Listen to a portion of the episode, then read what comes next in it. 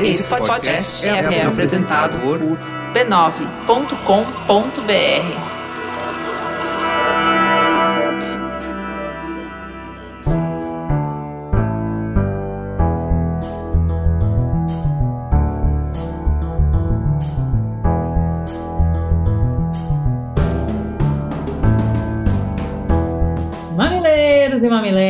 bem-vindos ao nosso espaço semanal de diálogo de peito aberto. Eu sou a Juva Lauer. Eu sou a Cris Bartz e seu Mamilos, o podcast que mergulha em conversas difíceis.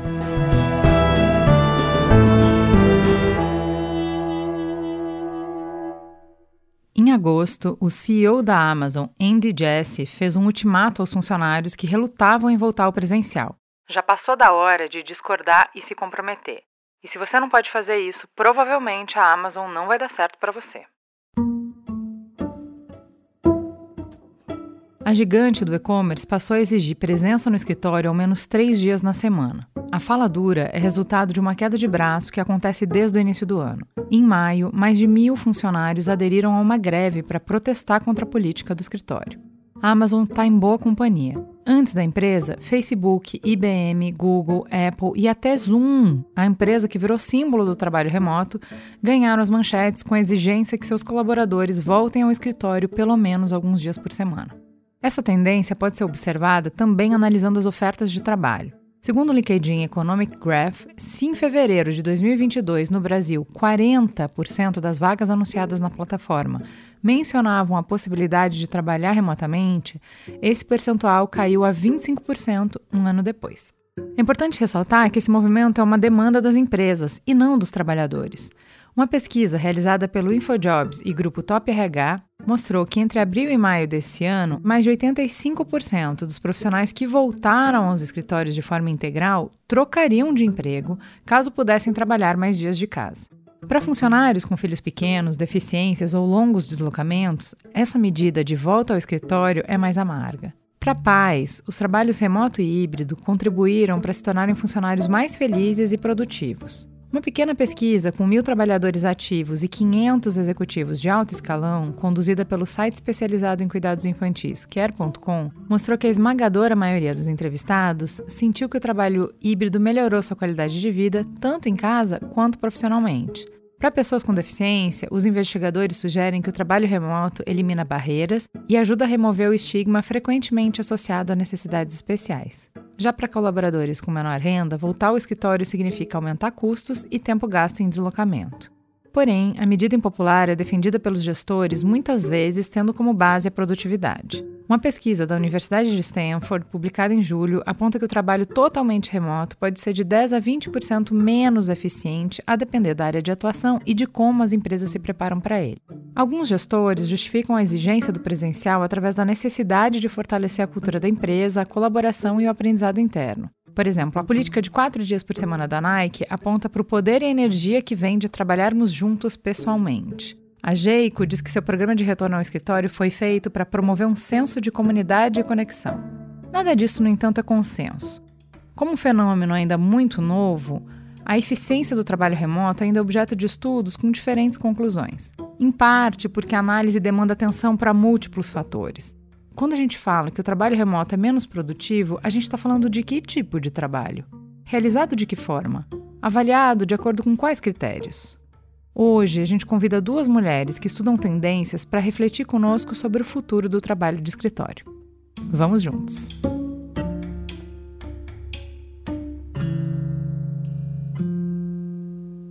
Vamos começar recebendo de volta ao Mamilos Daniela Kleiman, que já esteve conosco no episódio A Inteligência Artificial Vai Me Substituir?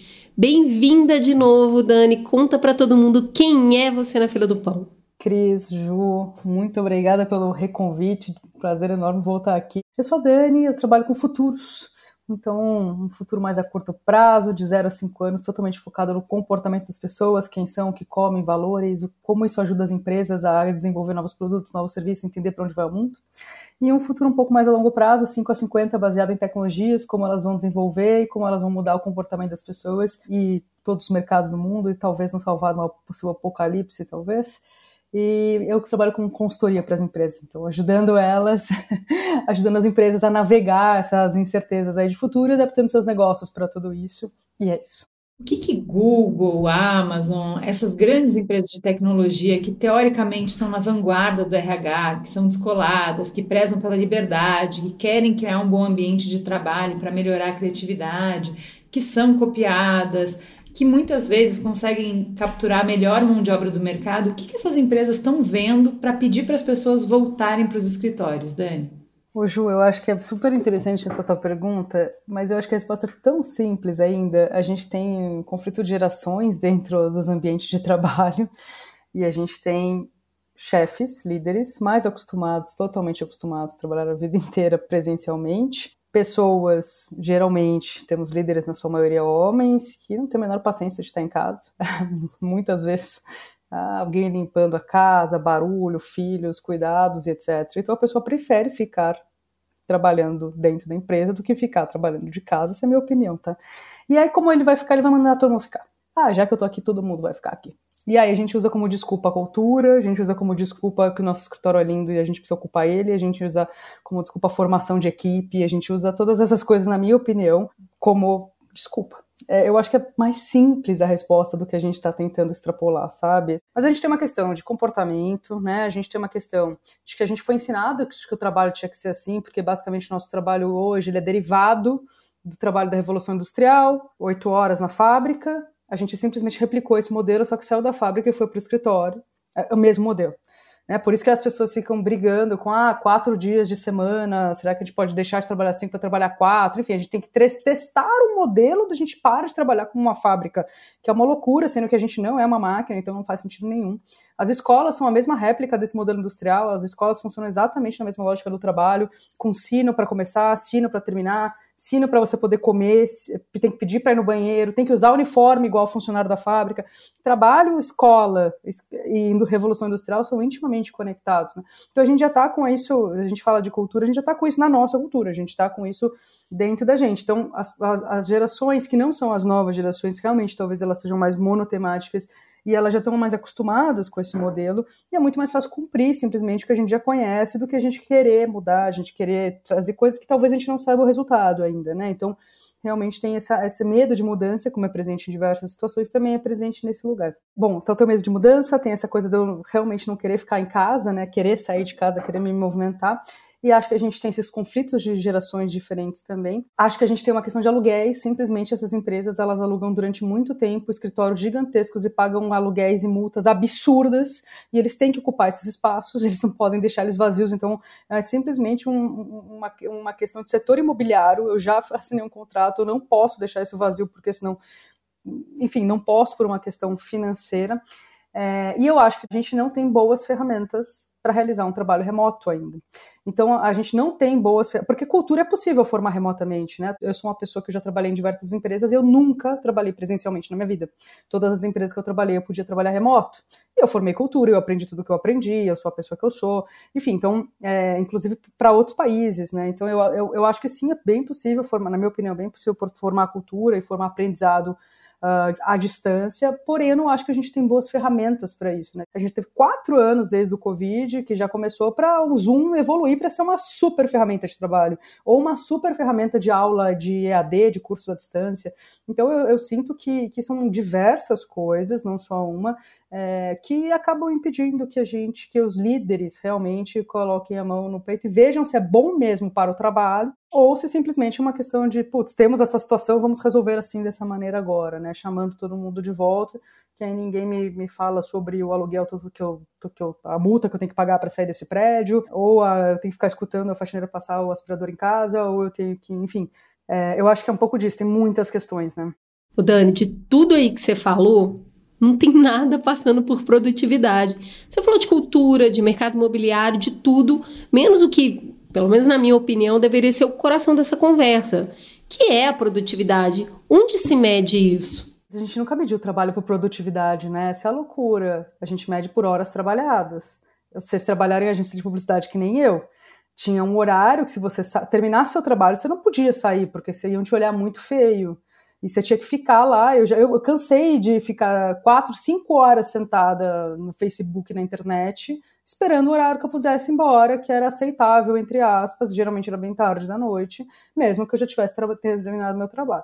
O brasileiro é o rei da procrastinação, né? A gente realmente não é, não é medido por produtividade, estando sentado lá ou estando sentado em casa. Então essa é uma grande mudança, né? A gente deveria começar a ser medido por entregas né, por realmente por produtividade, não deveria importar o horário que eu trabalho melhor, tem gente que trabalha muito melhor de dia, tem gente que trabalha muito melhor de manhã, tem gente que é muito mais produtivo de madrugada, enfim, o que importa é, você vai entregar o seu pedaço do seu trabalho? Agora, os líderes têm capacidade de segmentar o trabalho das pessoas e dizer o que ele espera das pessoas, porque eu não sinto que eles têm. Eu não sinto que um líder sabe liderar dessa maneira. Ele simplesmente ele quer saber lá se você literalmente ainda puxou o ponto, entrou no trabalho e saiu do trabalho. E claro, isso é muito mais fácil de controlar se você estiver sentadinho ali também, né? Então, é, a produtividade para mim é a chave. A gente precisaria mudar essa cabeça toda e realmente redesenhar toda a cultura, redesenhar todo o trabalho para que a gente pudesse medir produtividade, independentemente de como aquilo foi uh, atingido. Né? Eu posso ser atingido durante duas horas, que eu sou muito boa durante a madrugada, que é a hora que eu produzo melhor. Atingir a minha produtividade. Né? Então, é, eu concordo contigo. Na minha opinião, é essa a chave.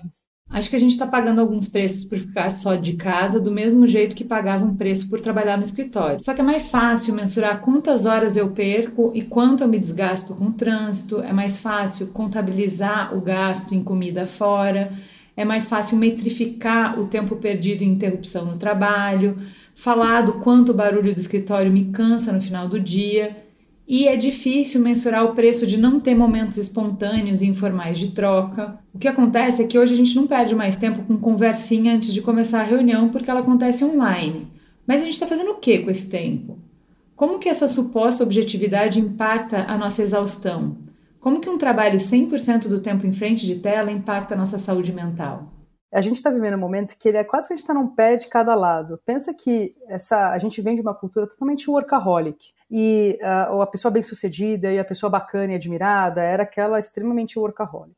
E essa cultura, nos tempos mais de hoje, ele, ele veio justamente dessas empresas que estão chamando as pessoas de volta. Quem era a empresa mais desejada de se trabalhar há pouco tempo atrás? O Google como era o escritório do Google, eu fiz um projeto muito grande sobre o futuro do RH, entrevistando os, líderes de RH de todas as empresas, e aí do Google falou, gente, eu tenho academia aqui dentro, eu tenho comida de graça aqui dentro, eu tenho esportes aqui dentro, eu tenho a mesa de ping-pong colorida aqui dentro, porque eu quero que as pessoas fiquem aqui dentro. Eu não quero que ela saia nem para almoçar, eu não quero que ela saia depois do horário de trabalho dela, eu quero que ela faça academia e ela volte a trabalhar mais um pouquinho ela falou, verbalizou esse tipo de coisa. Então, assim, e essa era a empresa mais desejada de se trabalhar, ou seja, era esta cultura que eu queria estar imerso. Então, a gente criou esta cultura do workaholic como sendo nossa grande meta, era, era a empresa mais difícil de entrar, enfim, todas elas são muito parecidas nessa lógica. Aí cortou, veio o Covid, de repente, assim, né, como com aquelas mudanças muito grandes, né, que a gente chama de tipping point, que acontece uma mudança muito grande, o Covid foi um grande tipping point para milhões de assuntos.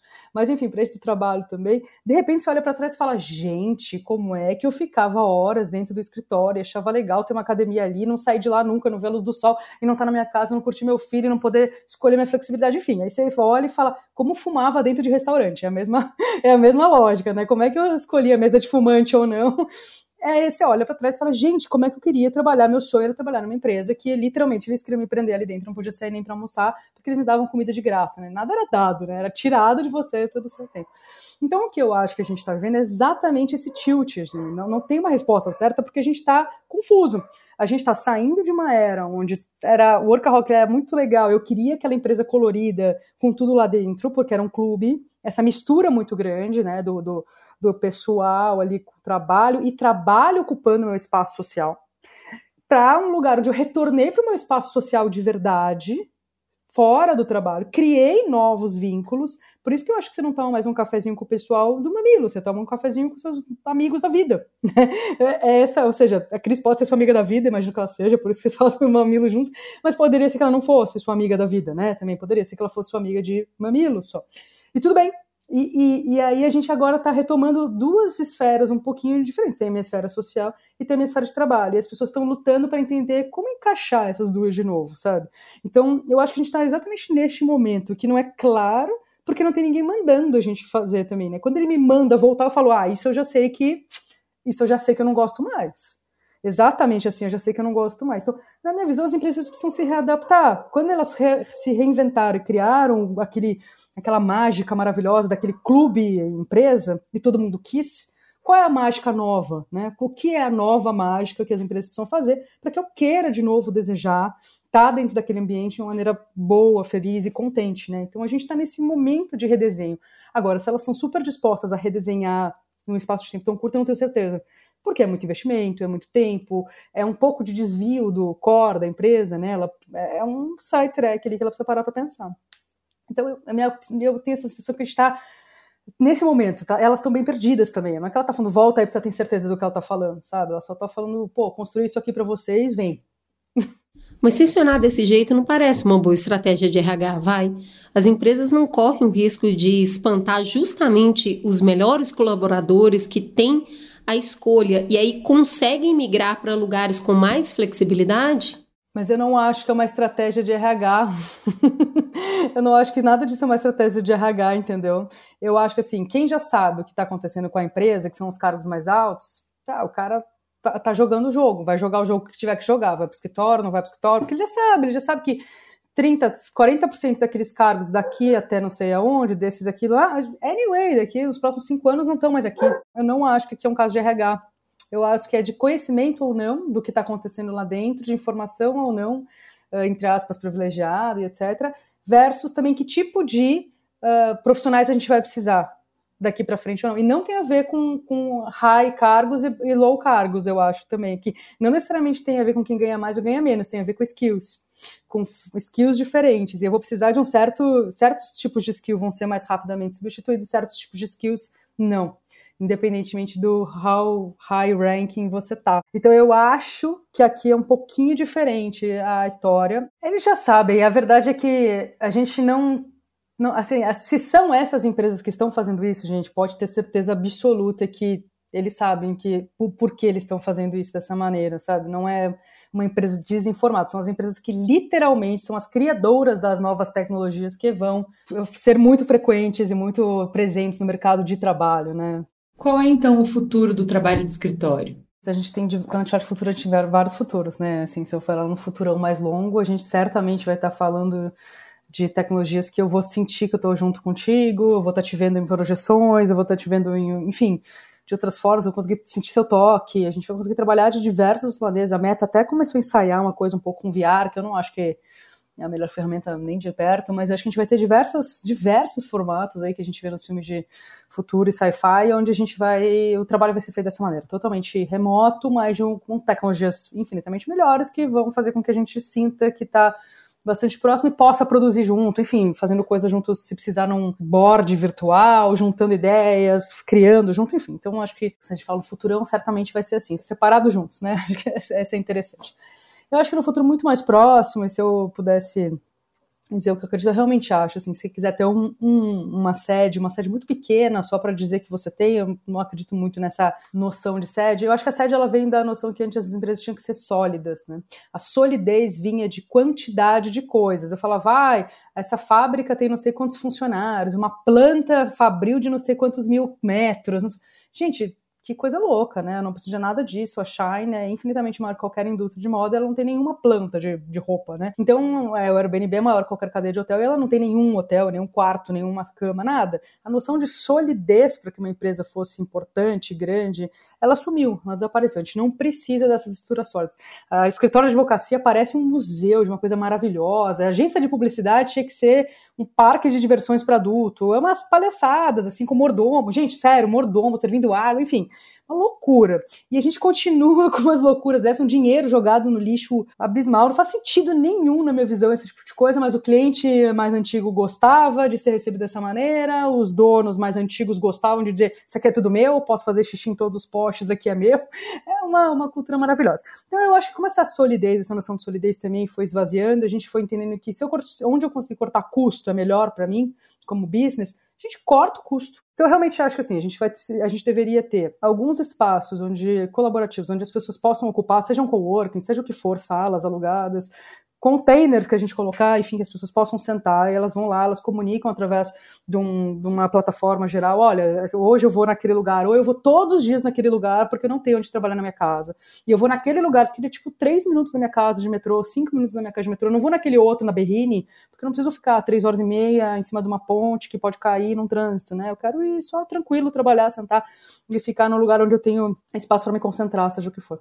E aí, em paralelo, a gente pode ter um espaço de uma sede onde acontecem essas confraternizações, onde acontece, de repente, uma vez por semana, alguma coisa um pouco mais, uh, mais até Obviamente pode acontecer dinâmicas juntas, onde a gente precisa trabalhar junto, a gente tem onde marcar, onde eu preciso encontrar um pouco mais de gente, mas um espaço pequeno, uma sala, cabe 30, 50 pessoas, algo assim, que eu possa trabalhar junto, onde eu possa também fazer reuniões de 5, 6 pessoas com equipes de projetos pequenas separadas, esses silos que a gente sempre tem, ou onde eu possa fazer alguns tipos de confraternização para a gente voltar a ter esses pequenos papos, ter fazer, falar um pouco de cultura, fazer premiações, enfim, o que a gente achar importante, ou falas, palestras, seja o que a gente achar importante. Então, para mim, ele tem esse, essa coisa do centralizado descentralizado, né? Uma mistura entre essas duas coisas, onde eu consigo, num espaço, ter a cara que a empresa quer ter, de alguma maneira, e em outro lugar eu consigo fazer com que as pessoas possam trabalhar com a estrutura necessária. Sabe que quando eu morei na Espanha, fui fazer minha pós-graduação lá de cool hunting e tendências, eu trabalhei na Nike, na sede da Nike EMEA, que atendia toda a Europa, a Grécia, Israel e tudo mais. As reuniões eram todas feitas, era bem difícil para mim. Era, eles marcavam a reunião na pista de corrida. E a reunião era feita correndo em volta da pista. E eu não corria, né, gente? Então era bem engraçado. metade das reuniões eu não participava. Eu pedia pra galera me contar depois, que eu literalmente não corro, né? Eles faziam, ficavam uma hora correndo em volta da pista, um do lado do outro, fazendo reunião. E para mim isso foi bem maluco no, no, momento. Eu falei, nossa, gente, o pessoal veste a camisa literalmente, né? É, mas é engraçado, eu acho que as pessoas é, quando você tem esse tipo de personalidade também que você gosta, eu acho que você sente falta, né? Então, por isso que eu sinto que é importante, às vezes, ter um, um, um ponto ali onde eu possa vestir a camisa se eu sou esse tipo de funcionário, e onde eu possa ser a Dani e falar, depois me conta da reunião, porque eu não vou correr, entendeu? Gente, tô aqui de Havaiana, eu vim de Havaiana trabalhar hoje, depois vocês me, me contam o que aconteceu também, e tá tudo certo, sabe? Então, também a gente conseguir abrir para a gente não dizer que você tem que ser assim, você tem que ser de outro jeito, porque as pessoas são muito diferentes, né? Enfim, então eu, eu, sinto que a flexibilidade, a flexibilização é, de formatos é o best way to go, na minha opinião, e que cortaria bastante custos também.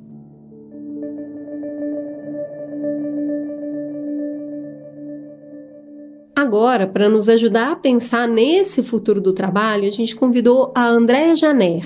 Seja muito bem-vinda, Andréa. Conta para os nossos ouvintes quem é você na fila do pão. Oi, é um super prazer estar aqui conversando com vocês. Sou super fã do Mamilos. É, fiquei muito feliz com o convite. Bom, eu sou Andréa Janer, sou fundadora e CEO da Oxygen, que é um hub de curadoria de tendências e inovação. Sou mãe da Laura, que tem 22 anos, do Antônio, que tem 20, e do Henrique, que tem 17. E sou casada há 25 anos com o Lars, que é empreendedor de EdTech. Na contramão do que a gente falou até aqui, a Oxygen é uma das 21 empresas que se inscreveram no piloto da semana de quatro dias. Qual é a estratégia que norteia essa aposta? Bom, Ju, eu acho que é um absoluto inconformismo em voltar a fevereiro de 2020, depois de tudo que a gente viveu e aprendeu sobre novas formas de trabalho nesses últimos três anos. Né? Eu acho que desde o início da pandemia, o futuro do trabalho foi um dos assuntos que mais despertaram o nosso interesse, então foi um tema que a gente estudou e pesquisou muito na Oxygen, e é, ficou claro que a gente está vivendo uma grande revolução, apesar de não parecer, mas eu acho que, eu acredito né, fortemente que a gente está vivendo um período grande de transformação é, sob a superfície, sabe? Eu acho que a gente não está, talvez, enxergando ainda uma mudança mais profunda que está acontecendo, né? Só que esse é um processo longo, é uma mudança que vai levar muitos anos para ser consolidada. E eu acho que a gente só vai conseguir enxergar isso olhando em retrospectiva. E dentre as várias soluções que foram criadas ou que foram adotadas nesse período, né, acho que a semana de quatro dias é uma delas, né? não é a única, não sei se é a melhor, é uma das soluções que surgiram. Né? E eu acho que a gente começou a acompanhar durante a pandemia os, as experiências que foram feitas com a semana de quatro dias, tanto em empresas como a Microsoft, a Panasonic, a Unilever, é, quanto países, né? Por exemplo, o Reino Unido adotou esse piloto é, a nível nacional, né? Ele, ele, ele, bancou esse experimento a nível nacional, porque existe, né, uma, uma intenção em algum momento de transformar isso em política pública, né? E a gente acompanhou todas essas iniciativas com muito, muito interesse e chegamos a entrar em contato com a Four Day Week em Londres para fazer um convite para que eles viessem é, fazer alguma masterclass na Oxygen para falar sobre esse piloto e descobrimos que eles iam fazer no Brasil. Tinha uma brasileira, inclusive, que está no time, a Gabriela Brasil, e a gente imediatamente manifestou nosso interesse em participar e, e para nós foi uma decisão muito muito simples, né? Porque afinal de contas a gente é um hub de conteúdo sobre inovação, então a gente tem que walk the talk, né? A gente tem que é, fazer aquilo que a gente prega. E então a decisão foi muito simples. A gente convocou o time, contou é, sobre o piloto e todo mundo ficou super empolgado e, e, a gente se inscreveu imediatamente. Fomos o primeiro, a primeira empresa do Brasil a fazer a inscrição no piloto que está tendo aqui. O rei está nu. Uma das críticas que mais impactaram nessa discussão é sobre o quão pouco baseado em evidência estão as decisões de voltar ao escritório. Como é que vocês planejam avaliar o impacto na produtividade dessa mudança para a semana de quatro dias? Cris, a decisão de entrar nesse piloto teve muito a ver com o fato de que a Ford Week já vem aplicando essa metodologia em vários países e empresas e tem toda a estrutura e expertise para nos apoiar. Porque esse é um projeto faseado, né? A gente está agora na primeira fase, que é de planejamento e treinamento, que começou em outubro e vai até o finalzinho de dezembro é que é o momento da gente aprender a metodologia, é desenvolver a nossa própria estratégia né, antes de começar a aplicar. A implementação mesmo começa em janeiro e junto vão começar as pesquisas de mensuração. Lembrando que essa metodologia ela segue o princípio 100 80 100, ou seja, as empresas precisam manter 100% da produtividade, trabalhando 80% do tempo e mantendo 100% do salário, né? Esses são as premissas desse piloto, né? E em todos os países onde eles eles entram com esse piloto, existe um órgão externo fazendo as pesquisas, né, para garantir que não vai haver nenhum conflito. No Brasil, o parceiro escolhido foi a GV, e a GV já, enfim, já entrou em contato com todas as empresas, a gente já teve um call com eles, já definimos os KPIs, discutimos né, quais vão ser os nossos principais desafios aí nessa implementação e estamos alinhando com eles aí como é que a gente vai fazer essa mensuração que vai ser mensal a partir de janeiro. A Dani fala que para a gente trabalhar de uma forma diferente do que fazemos desde a Revolução Industrial, a gente precisa de um novo paradigma de liderança. Qual é a revolução gerencial que a gente precisa para dar conta do trabalho do futuro? Bom, Ju, isso é uma grande questão mesmo, né? A gente sempre fala que a volta aos escritórios foi uma pressão exercida por uma geração de executivos muito homogênea, né? Uma liderança que em sua maioria é muito masculina, na faixa de 50, 60 anos, que viveu sua carreira inteira em um mundo corporativo de comando e controle. Esses líderes não querem desaprender um jeito de trabalhar para reaprender outro, né? Dá muito trabalho. E dá mesmo, né? Eu como líder de uma startup que tem 12 funcionários, né, com um grau muito menor de complexidade, reconheço que não é trivial. Né? É um modelo de trabalho que, para minha geração, né, eu tenho 50 anos, não é natural. Precisa esforço, precisa método, precisa intenção. E as pessoas não querem ter mais trabalho, né? É mais fácil manter o que já existe. O problema é que eu acho que essa mudança vai acontecer de qualquer maneira, né? Porque ela vai ser originada pelos trabalhadores, né? As pessoas é, querem mudar, querem um, um, novo, um novo modelo de, de relações, né?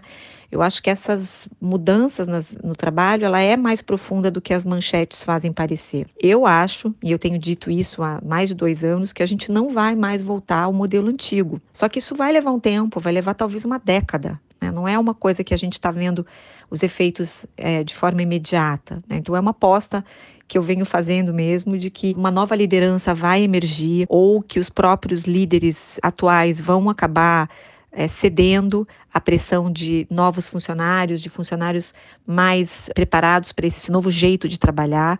E eu acredito que essa é uma mudança inevitável. A Dani também falou que a gente precisa melhorar as ferramentas para apoiar a migração para esse trabalho remoto. Como é que vocês estão lidando com esse desafio? O que, que falta desenvolver? Bom, o trabalho híbrido, Cris, ou remoto, ou a própria semana de quatro dias, todos esses novos modelos pressupõem uma outra organização da forma de trabalhar. E é um dos aspectos que eu comentei antes, né, sobre ter intenção, esforço e método, né? Primeiro, com relação ao armazenamento da informação, né, documentação. Tudo precisa estar disponível para o time o tempo todo. Né? A gente tem que usar novas ferramentas como Notion, Trello, próprio Google Docs e todos né, os seus, seus, seus formatos. São recursos indispensáveis nessa nova era do trabalho. Né? Eu, por exemplo, todo mundo que trabalha comigo sabe que eu virei a louca do caderninho. Né? Falo, quando chega alguém numa reunião com um caderninho para anotar, eu falo, pode parar, né? Traz seu laptop, traz seu iPad, porque se você anotar nesse caderninho, ninguém vai ter acesso ao que você anotou, porque no ritmo que a gente vive hoje de trabalho, ninguém tem tempo de chegar no escritório, passar limpo tudo que anotou por uma ferramenta digital, né, para daí disponibilizar para todo mundo. As pessoas na correria, aquilo ali morre naquele caderninho. Então, esse é um jeito de trabalhar que acho que nasceu nessa nova forma, assim, não tem mais caderninho, você anota num documento compartilhado e aquilo fica disponível para todo mundo o tempo todo, né? Se eu vou mexer numa proposta às 11 da noite, que é o horário que eu prefiro mexer, eu preciso saber o que estava anotado para poder incorporar no meu documento. Então, não adianta também anotar tudo no caderninho e depois reclamar que alguém mandou um WhatsApp às 10 da noite pedindo uma determinada informação, né? Se a informação estava no seu caderninho, o que, que a gente vai fazer? A gente vai ter que pedir essa informação para você, seja a hora que for. Então, acho que esse tipo de coisa a gente precisa, é, sabe, incorporar e saber que é um novo, um novo jeito de trabalhar que precisa deixar a informação disponível para todo mundo o tempo todo em ferramentas digitais, né? Outra questão que eu acho que é muito característica desse novo modelo de trabalho é a comunicação, né? Ela é muito mais assíncrona. É, a gente tem que trabalhar muito menos em reuniões e muito mais em é, documentos compartilhados de uma forma colaborativa. Então, assim, ferramentas como Slack, o próprio antigo e-mail, né? O WhatsApp são fundamentais para a gente se organizar dessa forma. É claro que cada ferramenta tem seu papel, né? Até para a gente preservar a saúde mental das pessoas, a gente tem lá uma pirâmide, uma hierarquia de qual canal de comunicação usar em que determinadas situações, para a gente não sobrecarregar, por exemplo, o WhatsApp das pessoas que a gente sabe que gera gatilho de ansiedade em muita gente. Então, o WhatsApp, por exemplo, é o último recurso que a gente usa. A gente dá preferência para ferramentas como Slack, até como o próprio e-mail que a gente resgata né, nesse momento. E, por fim, a criação de cultura. Né? Acho que esse é um ponto bem sensível quando a gente fala de trabalho híbrido, é uma uma vulnerabilidade das empresas que trabalham de forma remota, né, ou híbrida, e, e a gente endereça isso sempre com muito carinho, porque é, a gente não pode deixar isso de lado, né? Então, são formas que cada empresa encontra para fomentar a sua cultura e, e, e, essa conexão entre os funcionários, né? Na Oxygen, de novo, uma startup, nós somos 12 pessoas, a gente se encontra toda terça, presencialmente, num WeWork, a gente almoça todo mundo junto, é um almoço que a Oxygen paga para todo mundo estar tá junto, é uma hora que a gente né, tem para tá, contar um pouco da vida um, do, um para o outro, de uma forma espontânea, natural, é, a gente promove eventos culturais uma vez por mês, uma vez a cada dois meses, vamos juntos numa exposição, fazemos algum programa diferente para poder criar esse, esse pertencimento no time. Então, acho que são outras iniciativas né, paralelas que a gente faz para manter aí o time super conectado. Para fechar, entre a insatisfação dos colaboradores, que não querem voltar e estão pressionados, e os executivos que tomam as decisões, fica exatamente a média gerência. E é um público que já está exausto, que já está desgastado, que é muito demandado e que recebe pouco recurso. A tensão de ter que transmitir para a base mais essa ordem com a qual muitos não concordam é só a cereja de um bolo já bem complexo. Qual é a sua mensagem para esse público? Boa, Ju, esse é um ponto super importante, né? A média gerência realmente está ali pressionada e de uma forma muito desgastante, né? Tendo que lidar com todas essas novas demandas. Eu acho, de novo, acho que a gente está vivendo uma revolução que não será imediata, né? Não terá efeitos imediatos, então é preciso paciência saber que essa é uma maratona, não é uma corrida de 100 metros. Eu acho que a gente ainda tem muito que é, caminhar é, rumo a esse novo jeito de trabalhar. Muitas empresas estão fazendo experiências, né? A gente mesmo, né, com a semana de quatro dias, acho que tem muito de tentativa e erro nesses processos, é, mas eu acredito, minha mensagem é de otimismo, assim, eu acredito de verdade que a gente está é, caminhando, né, talvez a passos um pouco lentos, mas em direção a uma nova forma de trabalhar. E eu acho que para quem está muito pressionado, muito insatisfeito, busque novos espaços, né? Eu sei que é fácil falar, né? Muita gente precisa do trabalho e, e, e, não pode simplesmente sair em busca de uma oportunidade nova, né, que tenha um pouco mais aderência aos seus valores e princípios, mas eu acho que esse é um caminho, né, buscar uma empresa que também acredite nesses novos modelos de trabalho. Eu acredito que isso vai ser um efeito um ciclo virtuoso. Acho que a gente vai conseguir aos poucos contaminar positivamente o mercado com bons exemplos, né? Eu acho que a própria semana de quatro dias é um, um, desses experimentos, né? A gente pensar que no Brasil, do tamanho que a gente é, teve só 21 empresas entrando nesse piloto, é muito pouco, né?